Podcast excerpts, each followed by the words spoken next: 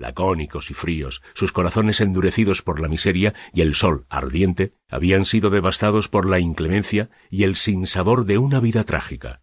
Lejos de las zonas más prósperas del país, a los sertones solo les restaba tratar de sobrevivir dignamente. Por estas razones, no debe sorprender que la gente buscara en la espiritualidad un consuelo para su difícil situación. Gracias a la religión, estos olvidados habitantes encontraron las fuerzas para seguir viviendo, buscando la salvación de sus almas. Uno de aquellos miserables habitantes fue Antonio Vicente Méndez Maciel, el consellero, cuya vida detallaremos a continuación por resultar imprescindible para nuestra narración. Nace el consellero. En una tierra hostil, ofuscada por la falta de agua, la vegetación enmarañada y el calor inclemente, nace el 13 de marzo de 1830 Antonio Vicente Méndez Maciel, en el seno de una reconocida familia de la ciudad de Quiseramovim, estado de Ceará, región de Bahía.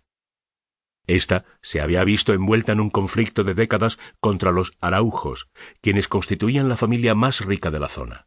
Según los araujos, los Maciel se habían robado propiedades que les pertenecían a ellos, lo que generó una serie de brutales enfrentamientos. A pesar de que los acusados negaron todos los alegatos en su contra, los araujos, valiéndose de campangas o matones a sueldos de los terratenientes del norte de Brasil, asesinaron a varios miembros de la familia Maciel, incluido al jefe de la misma.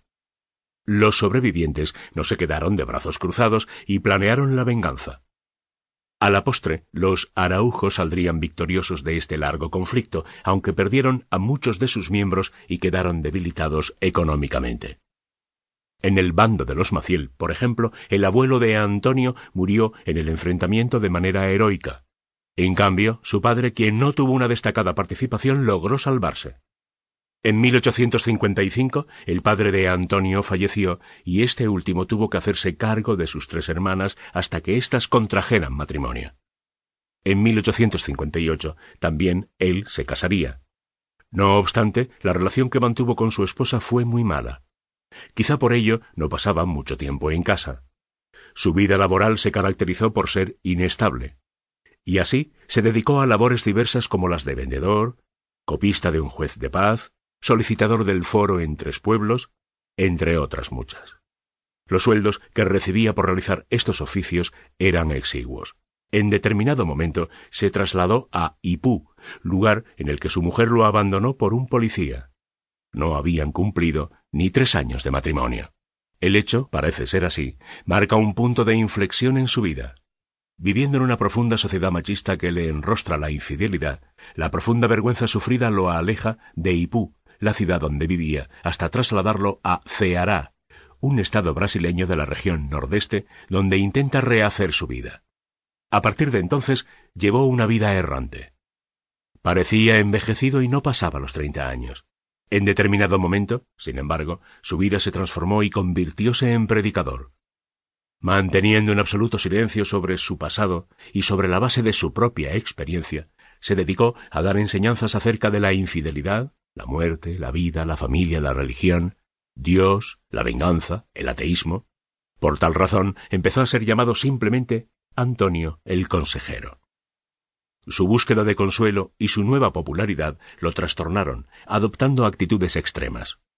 Empezó a flagelarse constantemente para no caer en la tentación de la carne y a tener sueños de corte apocalíptico. Así, según él, en 1897 habría pronto mucho pasto y poco rastro y un solo pastor y un solo rebaño. Y en 1899 dijo que las aguas se harán sangre y el planeta aparecerá en el naciente con el rayo del sol, que la tierra en algún lugar se confrontará en el cielo, que ha de llover una gran lluvia de estrellas, y ahí será el fin del mundo. De acuerdo con el consejero, el buen Jesús había dicho en el Evangelio yo tengo un rebaño que anda fuera del corral y es preciso que se reúnan porque hay un solo pastor y un solo rebaño. Ese pastor, desde luego, era él.